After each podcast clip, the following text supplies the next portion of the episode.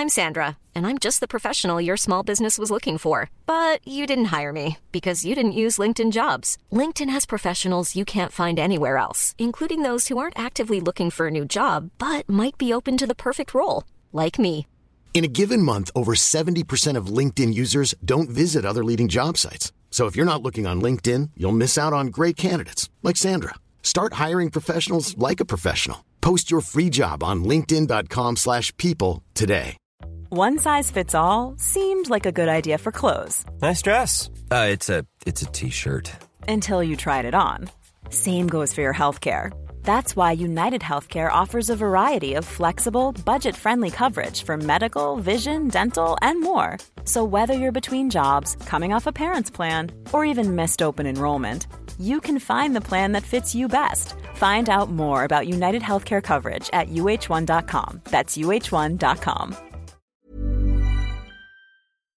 Hola gente, bienvenidas y bienvenidos a un nuevo episodio de Historias que Molestan. Espero que anden súper bien. El episodio de hoy lo tenemos con Zenit, que es una chica de Pakistán que en este momento tiene 28 años, pero desde los 20 recorre el país en moto. Es la primera mujer en haberlo hecho. Lo primero que les quiero decir es que obviamente el episodio está en inglés y es very difficult porque hacía mil años que no hablaba en inglés otra vez. Desde la última vez que grabé un episodio en inglés, de ahí nunca más. Así que estoy, pero trabadísima, pero yo siento que se entiende lo que quise decir. Y por lo menos ella me entendía cuando yo le preguntaba. Así que creo que, que bueno, que van a pasar bien y úsenlo para practicar, obviamente. Hablamos de su historia, cómo llegó a la moto, de la influencia de su padre, el apoyo incondicional de la madre, historias hermosas, pero terminamos hablando de los problemas de salud mental que a veces nos abordan, sobre todo cuando estamos viajando, por lo cual siento que tengo que hacer una especie de trigger warning o advertencia, diríamos nosotros, porque ella cuenta que está pasando por procesos de ansiedad que están relacionados con la muerte y cuestionarse el sentido de la vida y demás. O sea, saben que a mí me encanta hablar de todo esto que está relacionado con los trastornos mentales porque siento que primero que hace falta normalizarlo mil veces más de lo que ya se habla. Segundo, porque cuando tuve ataques de pánico, que bueno, que ya mm, hace bastante, eh, pero en ese momento la pasé muy mal, sobre todo porque no había espacio para hablarlo, me sentía súper sola, entonces siento que, que hablarlo y compartirlo y contarlo hace que, que, bueno, que otra gente se anime, gente que necesita escuchar que no está sola, pero aún así adver- advertirles que si están pasando por algo similar, algunas cosas que nos cuenta Zenit pueden ser medio disparadores, así que recomiendo que si están medio sensibles lo escuchen con conciencia y si creen que están pasando por algo similar, no duden obviamente en consultar con algún o alguna especialista, un psicólogo demás, lo que sea necesario, sepan que, que tienen que buscar contención, pero bueno, es avisarles que, que nos pusimos medio intensas, así que eso, para no, que no pase desapercibido. Pero bueno, también hablamos en general de eh, la espiritualidad y cómo se conecta distinto con otras culturas cuando viajamos, como ella dice, como un libro abierto. No les voy a spoilear más, eh, porque bueno, la idea es que escuchen el episodio, pero solo decirles que hablar con ella, hablar con Zenit fue como tantas otras veces que hablé con almitas que siento que están en su vida número mil en este planeta y tienen muchísimo, muchísimo que enseñar. Así que les deseo una buena escuchada y nos vemos en otro episodio. Even for Latin American girls, so I really, really Thank you so much. No, no, no. I'm so honored. It's such gift. Like your words really come at the right time when you need sometimes support. And if I can be a source of inspiration and a source of a role model for even Latina girls, it will be like it's an honor for me. So thank you so much, Angie. Oh, you're the best. Um, okay, so you. let's just dive in. So basically, I'm just like uh, any other girl, like uh, anyone who's listening to me. I'm just another ordinary girl. But I was born in uh, Dubai, in Sharjah, UAE, and uh, I migrated to Pakistan. So I am Pakistani, but I was raised and was born in the Middle East. So I mi- migrated back to Pakistan in 2007. And when I came back home over here in Pakistan, um, I realized that there was so much of me that I had to explore because uh, since I was born in a Middle Eastern country, I wasn't aware of my own label as a Pakistani or, or as a Muslim woman. So when I came back over here, I realized there are so many taboos that are attached to a woman. So I was reminded every day that I am a girl, and I was reminded every day by society that there are certain things that I cannot do because of my gender. So um, fast forward a few years later, they um, I once spoke to my mother about my father because he passed away when he was only 34 years old. He was very young. So I was one day sitting down and I was asking uh, my mom about him. And she told me about this dream of his to travel across the world on a motorcycle. And when I came to know about that dream, the first thing that came into my mind was that dreams don't die. Even if a person passes away, their dreams continue to live on in this world. And that's how I feel we are immortal in one way or the other. We leave behind our traces of uh, memories plus our dreams. And that thing you know at a very young age i realized this that I, I want to do this for him. If i want to ride bikes I, I would love to do it for him. And it wasn't like it wasn't as if i'm somebody who was aware of motorcycles. I, I did not know anything about it. Hmm. and i wasn't someone who was like a huge fan of uh, cars or bikes. I was just like an ordinary girl and then when i came to know about this i was like okay there will be a day that i will ride for my father and after that, there were certain circumstances in my life um, that pushed me towards riding the motorcycle. So it was as if the universe was creating all these circumstances and situations in my life that pushed me towards my first lesson of riding a bike and that happened because you know in, in pakistan we have a very poor public transport system. Now it's improved. I'm speaking around 10 to 11 years ago when pakistan was still developing and there weren't many options for women to commute to work or school with. So i was like stuck in in a rut and i want had to find a way to commute to my school. My mom came up with the idea that my brother should teach me how to ride a bike.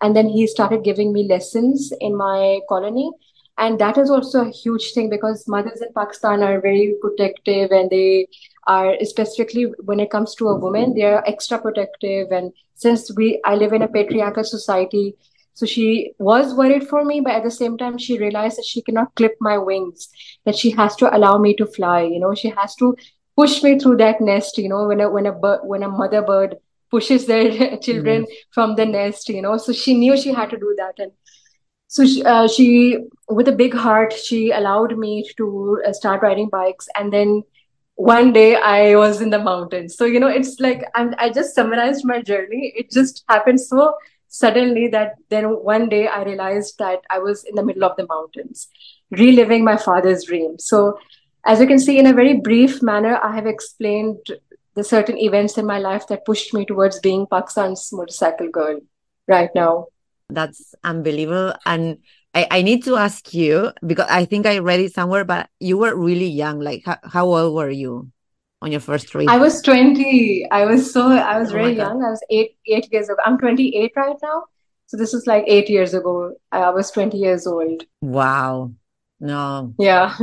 really unbelievable. I'm really, it's an honor to be talking to you. I read that that it was your mother to that encouraged you, and I, I really wanted to ask you about that because I thought, yeah, maybe she she had to go like against her family or something, but having your mother's support, especially in like you said, like a patriarchy society like Pakistan, I mean that that was a huge. um Yes, yes. Yeah. Um, yeah, because I think my family is very different. Uh, I mean, there are certain families that are very, and most of the families in Pakistan are protective. They not even allow their own son to go out in the mountains on a bike or even in a car. But when it came to me, my family is, uh, is very different. So my mother did not say to me, because you're a girl, you you're supposed to be only playing with dolls and you can't do certain things. You know, like she she never said that. She was like, whatever you want to do in life, I will give you that support and the love and the encouragement you need go out there. Of course she taught us certain things you know you should do this treat life in this manner. These are certain things that you shouldn't do. These are certain things that you should do. Basic life principles you know like don't mm-hmm. lie don't cheat don't hurt other people.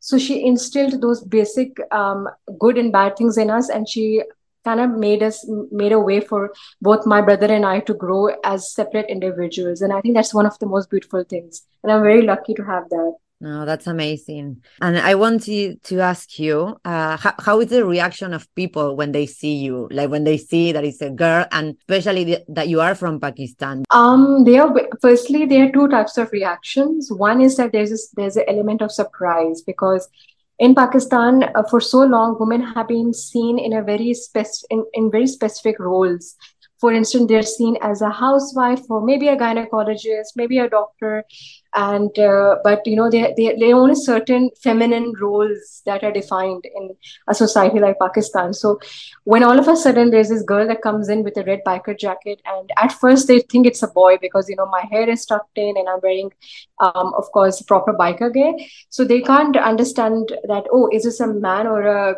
you know, or a woman. And when they come to realize that this is a woman on a motorcycle, their reaction is one of surprise. And then they have a lot of the second reaction is of curiosity that they are surprised but at the same time they have so many questions they're like they wanted to they want to understand how i can do it as a woman uh, like physically how i can do it mentally how i can do it. Did someone stop me? So when i uh, first went on my uh, trip to Khunjerab Pass back in 2015 my first trip even i before leaving home was a little bit um, skeptical on how i would be received by the locals. But to my surprise, um, I was received with so much warmth and love. There wasn't even a single person on, on the road who discouraged me from doing what I was doing. In fact, they would encourage me and suggest me places to visit on my bike. So, contrary to popular belief that you know they are, they will stop me, they encouraged me, and that is one thing that I discovered during my journey across Pakistan. Wow, and how about um, little girls when they see you? When, uh, okay, so that's one thing that has made me, uh, you know, like not give up on mm-hmm. my journey and continue riding is the fact that they are these young girls, you know, when I, when I watch them look up to me, run towards my bike, surround my motorcycle, ask me questions and want, wanting to take pictures this, at that moment i feel i am truly living my dream i feel like i am at the zenith you know because um, it's just like you know because of how women in certain so in in the city i have to give you a little bit context. Mm-hmm. in the city women are you can see women as engineers police women you can, you can see them in different um, official roles across different departments.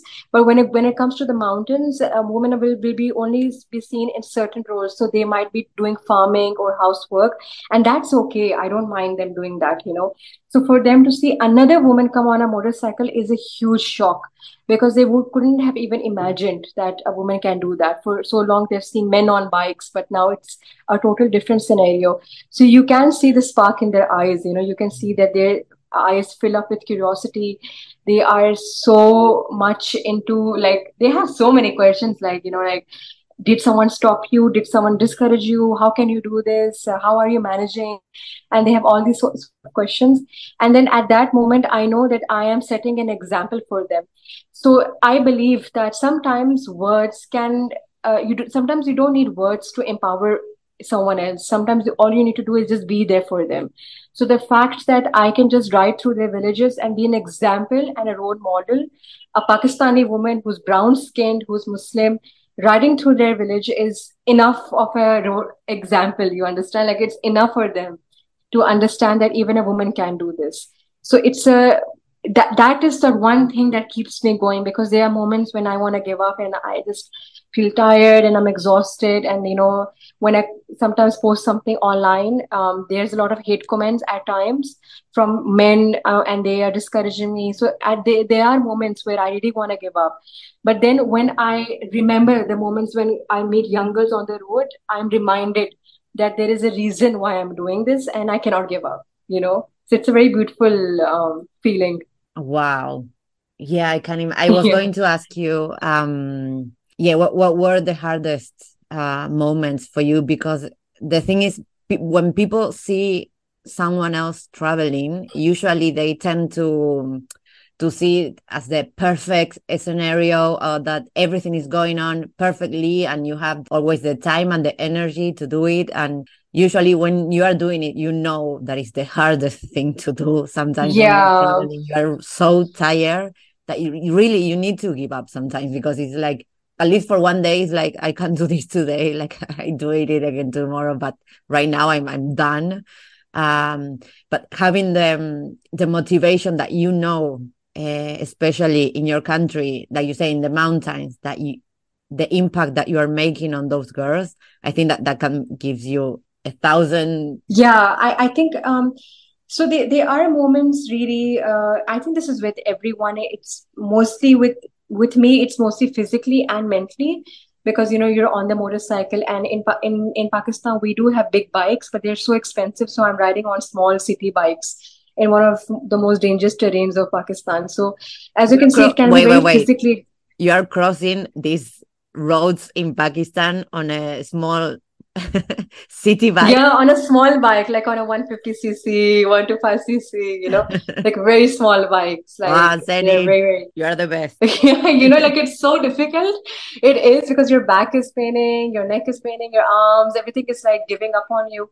But i think um that is that that is the moment when i'm the most alive because you uh, when when your body is trying to give up it's really then about the mind. How are you trying to train your mind into saying and saying to yourself that you have to give a little bit further? Like i'll share something very personal with you. These days i've, I've been going through uh, something called death anxiety you know like i once two weeks ago i woke up and i realized that everything around me will end one day. You know i will die. People around me will die. So for me to accept that was also something that i had to really like I, I, immediately became so depressed because I was like, um, what's the point of anything? But then there was this voice in my head, and there was a voice inside of me that kept on saying that you know there is still hope, and you can you have to live on, and you ha- there is this hope. I'm not saying that I'm uh, suicidal or something, but what I'm trying to say is that this there is this moment in your life when you realize that you know everything is temporary, nothing is going to go on forever in this world so for me, that is something very similar that I go through when I'm riding on the bike because when I'm riding, it's like I'm the most alive. Even though I want to give up, and there are moments when I have crashed my bike, you know, and I've encountered death, and I'm I, I feel like okay, this is the last day I'm gonna live, or you know, uh, I'm gonna crash on like down, you know, like there's so many moments you come across that, and at that very moment, there is something that keeps pushing you forward so that i cannot describe it in words. It's like an inner spark. It's an inner uh, will to live that kind of like pushes me. So all of my physical challenges then are nothing in front of my mental ones. So i don't know how to explain it to you but i hope you understand what i'm trying to say. Yeah no totally. Uh, but first of all thank you so much uh, for sharing that with me. I know it's really personal so i i, I take it as a, a big gift no, no, yeah, no, thank you. No problem at all. But yeah, no, I understand you, especially when you. I think it, it happened to me when when you're experiencing something so big like maybe when you are in the middle of nature in like a i don't know in front of a huge mountain and everything is so big and you feel so small and then it's like wow yeah. what does life mean what is this what i'm doing here like a, you you yeah you start living on that spiral of like what what is the point of all of this? But then i yes, think it's just uh, yeah so true. Yeah i think i read something where you said um that even that you're not scared kind of of death because you know it, it will come anyway even if you're at home. And i think it's it's better if you die doing what you love than with regrets I think um, my philosophy of life, uh, also dealing with this anxiety, is the fact you really need to die trying. You know, I think mm-hmm. if you just stay at home, you would regret your life, and you would say, "Oh, you know that I I regret not living in up to the moment." And this is something that I'm currently struggling with at the moment. There there are moments in my life when I really want to be in the present, but then there is this voice in my head the negative voice that continues mm. telling me that what's the point? You're going to die anyway right? So there's a constant war going on in my mind. And i feel when i'm writing it helps me understand how much being in the present matters because when you're riding you have to be constantly alert with your environment. You need to be you, there's traffic coming from left to right center specifically in pakistan. You know it's really a huge challenge to ride here. And then in the mountains you're just uh, engrossed with this beauty of nature and you just feel so little as you mentioned. So i feel this war war that constant back and forth of uncertainty about the future but then at the same time the hope and will to live is a very it can be a dangerous combination if you cannot manage it well and not speak with your friends and family. But at the same time if you know how to manage it and, and that is what motivates you to live to your fullest every day you will ha- see that half of your problems in life will go away. I mean people are running after wealth fame power and you know they, they run and argue over the smallest things not realizing that they need to live life to its fullest today at this moment so this is something that i have learned over my 28 years of life you know this is something i recently came into this euphoria moment you know yeah, so like I don't know how many people can relate to what I'm saying because some young people have difficulty, you know, in understanding. But yeah, this is my learning so far. I think, um, yeah, yeah, I can relate a lot. Uh, I've been going through lots of mental wars all my life, but I think it's bigger when you are really doing something that is out of the ordinary. I think it's uh, really easy between, you know, I'm using like a comma it's really easy to live if you live a normal life in society because everything is yeah. made for you. So you you you get distracted with movies with social media with blah blah blah. So your head doesn't really go into thinking so much. But when you are really living things and when you are in nature and you are yeah, having really situations that make you analyze the present moment and everything is like Hiring for your small business? If you're not looking for professionals on LinkedIn, you're looking in the wrong place. That's like looking for your car keys in a fish tank. LinkedIn helps you hire professionals you can't find anywhere else, even those who aren't actively searching for a new job but might be open to the perfect role. In a given month, over 70% of LinkedIn users don't even visit other leading job sites. So start looking in the right place. With LinkedIn, you can hire professionals like a professional. Post your free job on linkedin.com slash people today. How would you like to look five years younger? In a clinical study, people that had volume added with Juvederm Voluma XC in the cheeks perceived themselves as looking five years younger at six months after treatment. Look younger, feel like you. Add volume for lift and contour in the cheeks with Juvederm Voluma XC. Reverse signs of aging by adding volume to smooth laugh lines with Juvederm Vollure XC. For important safety information and to find a licensed specialist, visit juvederm.com. That's J U V E D E R M.com. Not for people with severe allergic reactions, allergies to lidocaine, or the proteins used in Juvederm. Common side effects include injection site redness, swelling, pain, tenderness, firmness, lumps, bumps, bruising, discoloration, or itching. There's a risk of unintentional injection into a blood vessel, which can cause vision abnormalities, blindness, stroke, temporary scabs, or scarring. Talk to a licensed specialist to find out if it's right for you. Hey, it's Ryan Reynolds, and I'm here with Keith, co star of my upcoming film, If, only in theaters, May 17th. Do you want to tell people the big news? All right, I'll do it. Sign up now and you'll get unlimited for $15 a month in six months of Paramount Plus Essential Plan on us. Mintmobile.com slash switch. Upfront payment of $45 equivalent to $15 per month. Unlimited over 40 gigabytes per month. Face lower speeds. Videos at 480p. Active Mint customers by 531.24 get six months of Paramount Plus Essential Plan. Auto renews after six months. Offer ends May 31st, 2024. Separate Paramount Plus registration required. Terms and conditions apply if rated PG. Spring is my favorite time to start a new workout routine. With the weather warming up, it feels easier to get into the rhythm of things. Whether you have 20 minutes or an hour for a Pilates class or outdoor guided walk, Peloton has everything you need to help you get going. Get a head start on summer with Peloton at onepeloton.com. That's when your mind start going to worse. And I think, yes, even though, exactly, like you said, the, the mental pain is uh, bigger than any physical pain you can think of. Your mental wars are even bigger. I think it's it means that you're growing anyway. Even if it's hard even if it makes you suffer even if you feel sometimes like why why is this happening to me? I think that's the path for learning that. You have to transcend that uh, situation to to grow as a as a human being or as a person wherever your your ideal of spirituality is i think you know when you probably you heard this uh, phrase about the, you know leaving your comfort zone like yes leaving yeah. your comfort zone it, it yeah. makes you suffer but that, that's the path it does growing yeah I, I think I'm going through growing pains myself. Um, uh, one thing that I would love to share is, you know, if you ever witness a butterfly coming out of its cocoon. It's first a caterpillar. Mm-hmm. It's in its cocoon. It's in its comfort zone, and then when you can see how the the you know the um, the caterpillar is trying to come out of the cocoon and become a butterfly it it is a very painful process for it to come from its shell but then at the end you would see that it's one of the most beautiful things ever to witness in nature it's a butterfly with different colors so that particular um, this process of coming out of our own cocoons and realizing we are attached we have attached so many labels with ourselves like we are thin fat i'm ugly telling ourselves that i'm not good enough she's better he's better i'm not making enough money. All of these are some of the negative uh, affirmations that we say to each other every day every single day we say negative things.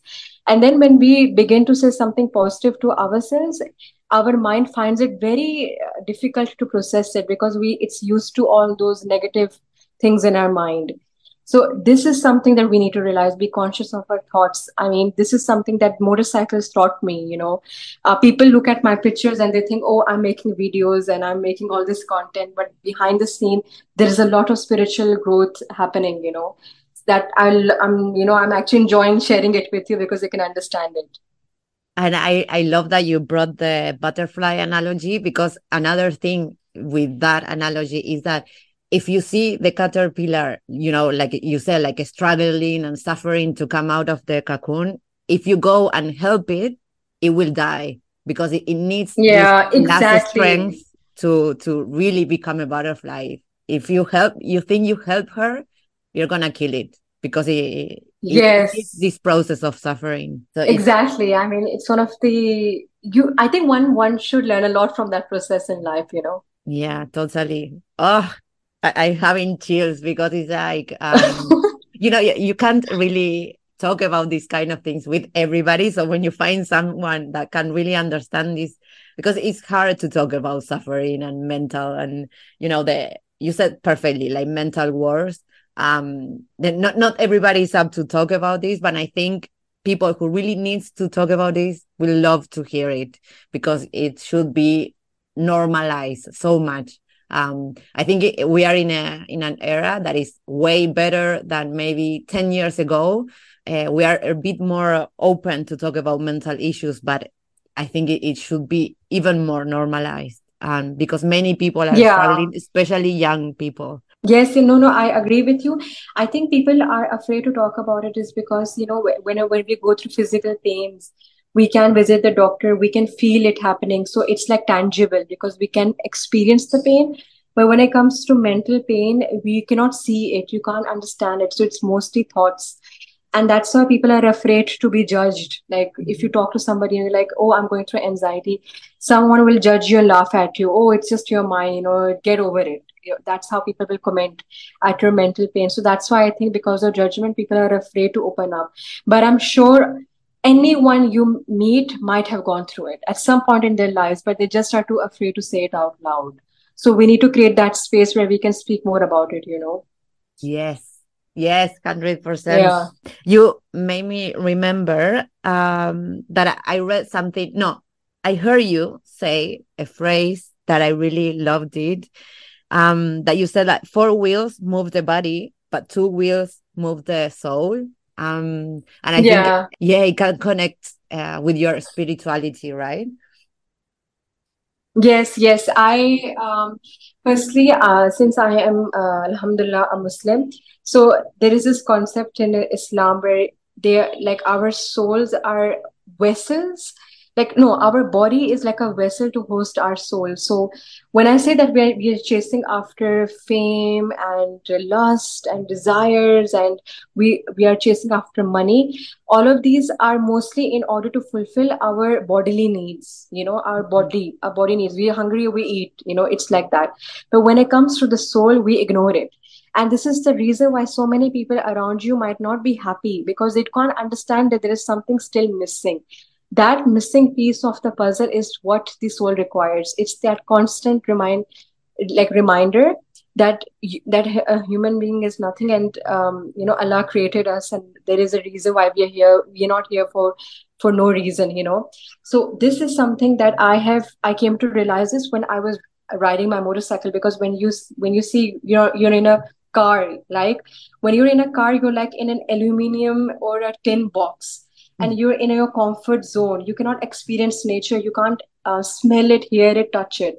But when you're on your on two wheels on a bike you are not only vulnerable but you're at the most strongest. Because you are at the like i mentioned earlier you're in the, the current moment the present moment. So that's why i feel riding has helped me not only experience you know uh, god's creation allah's creation very closely but has also made me realize how infinitely small i am and nothing is in my control. And i'm so lucky to be witnessing this as a woman in pakistan. So that's why this is a very famous actually code among bikers. And you will hear other bikers say the same thing what i'm saying. They might be of different religion but somewhere deep down they will have the same common denominator you know about spirituality that you come to realize um, like it's like as as more as the as more you ride towards a destination you are shedding away your skin. You know like how um someone like a snake sheds its skin.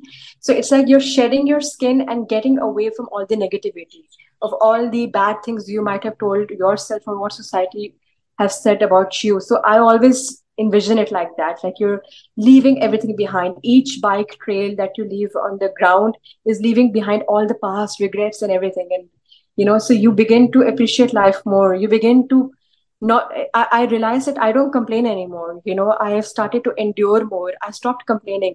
Like oh why is the weather so hot? Why is this so cold? You know like I, people say this they complain a lot and i've i've also realized that i've started to listen more than speak you know. When mm. i'm witnessing different cultures across pakistan they might be of different religious backgrounds uh, different school of thoughts different way of living. And people go with this judgment that oh you know you're not muslim. Why are you dressed like this? Or they might have this certain prejudice for other people. And as a true traveler you need to be an open book. And you need to not go with a judgment uh, like with a judgmental frame of mind but rather go and like observe like with a blank book you know and i encourage others to do so that too. And i also tell them to not view life through a digital screen you know through your phone because you, know, you see people traveling and they're always on the phone making videos and i'm just like you know just listen to what nature has to tell you because it's speaking in so many tones. You just need to give it give it a ear and you will be a- able to hear nature. You know you will be able to hear that it's saying something to you. So this is something that i cannot talk about with a lot of people because they think i'm some sort of a crazy person. But someone who has experienced ri- uh, riding a bike and traveling and being an open book when it comes to nature can understand what i'm trying to say you know. So this is my philosophy so far. Yeah no i love it I love it. I, I haven't traveled by bike uh, yet, but I right now, like I'm 35 uh, and I started traveling when I, when I was 24. So from that moment, like 10 years ago, I I think I, I grew a lot. And yeah. especially when when relating to people. Like before, I you I would go like in exploring mode, but in a just like looking, like not asking, not getting inside the culture, just looking and trying to yes, not interrupt but yeah. just looking. And right now i just go and immerse myself in the culture and completely blank you know like tell me whatever i will adapt to anything. And i think that's the the best uh, way to to get to know another culture without any prejudice. Because it's like yeah. you said when you learn things from other culture usually i think right now anyway with social media we have access to more things of course uh, but usually, what you get to know before going to a place is the most typical thing. And then when you go there, you realize, like, even like you said, in Pakistan, there are many different um, areas and cultures and ethnias. And uh, I think it's like you have to be really humble when you travel to let yourself get inspired and moved by everything, any culture. Exactly. I think um, we should be more open to things mm-hmm. rather than being closed. You know, like uh, we shouldn't be that I am better than this person or, you know, that this person has done this to me. Also, like, you know, I really have learned the idea of forgiveness through my journey. That's something that I would like to, you know, talk about more because we have, if someone causes us hurt, you know, or betrays us, so we have tend to uh, linger on to negative things. So when i was like when i was writing i came to realize that there is so much that we have held on like emotional baggage of other mm-hmm. people because we cannot forgive them. And then once i let go when i was writing and you know like i ha- felt this because when you're writing you can feel the wind in your hair and it's just the most beautiful feeling. So when i let go i was able to forgive others and forgive them very quickly and also forgive myself for holding on to all the negative beliefs so this is also another thing that i learned through riding motorcycles wow um I, mean, I know you you say you are going through some mental words, but do, do you have any um like rituals to keep you, you know, as sane as possible mentally? Like, do you meditate or how do you connect with your spirituality? Okay, so um, um, we in Islam we have uh, prayers five times a day. We do our prayers. I, I think you might have seen it. I'm not sure in uh, in in um like if you ever encountered a muslim because we pray five times a day and the whole concept of praying is meditation so that has helped me a lot because you are kind of like um clocking out of work you know because we are into work work work work and then in five times a day we are reminded where our focus should be you know in in appreciating god's creation and appreciating that you know god has given us a healthy body mind and a soul. And so, so much could have happened to us but we're alive over here and we ate today being full of gratitude. Uh, up from this one th- main thing is this that has helped me stay sane. And the second thing is having supportive people because hmm. um, i still have not visited any therapist so far because i can manage my anxiety uh, i know people who can't you know and they do go to therapists and i will encourage that too. But with me like i have a very supportive family and friends around me and they can understand what i'm trying to say. So i don't share about these things with like 10000 people. I will only share it with few people who might have gone something through their life and come to the same conclusion you know. And that has helped me a lot. And then also when i when there is a negative thought in my mind like oh you know everything's going to end or something like that I replace it with uh, certain words of affirmation, like, no, I am going to live, I'm going to live long, a healthy life. I'm going to leave an impact in this world. You know, I continuously uh, tell my, my mind, I continuously say these words out loud. So it gives a signal to my brain that, you know, um, yes, yes, everything is okay. So it's like continuously conscious mental work. And then I think it becomes okay with time. Time is also a big healer. It becomes much better then, you know. 100%. I will make a point of positive affirmations. I think is the best technique, the fastest one to yes. cut you out of the negative spiral. Yes, positive affirmations out loud if possible the best technique. I think we are almost running out of time. So I, I really yeah. want to thank you so much for all your words, especially for sharing so many things uh, with me. Um, and I wanted to ask you the last question is what would you tell to other women who wants to travel the world like you do? Well, I just want to tell the, uh, the young girls who are listening to me one big thing is that please don't attach the label of your gender. Like don't attach any labels. Your number one thing you need to know is that you're a human being you know. You're, you're not a woman you're not a man. You're just a human first learn to love yourself and have you know there's this inner voice in our hearts that pushes us towards something you know it pushes us towards our ultimate dreams and goals. So learn to uh, listen to that voice because there are two voices. One is that of the mind and the second one is of the heart. Listen to what your heart has to say. And if someone like you know in around you if a man is discouraging you from uh, go- going through certain you know like maybe you want to do something and they're saying it's not for women or you know they have certain stereotypes around your uh, goal then i think what you should the way you should reply to them is through action. Is that you should know that you're doing something that's different that's disturbing people. They are so uncomfortable to see you you know progress in life. And the best way to do is not through words conserve your energy.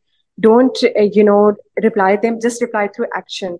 And then also to be honest with your work because sometimes we can get lazy we can procrastinate mm. and i think if we remain honest with our work and our true path towards our goals then ultimately you will see how you know you the universe will help you in achieving those goals So for the girls, I just really want to say that please don't think that you're ugly, you're fat, you're short, you know, because of so- because of social media.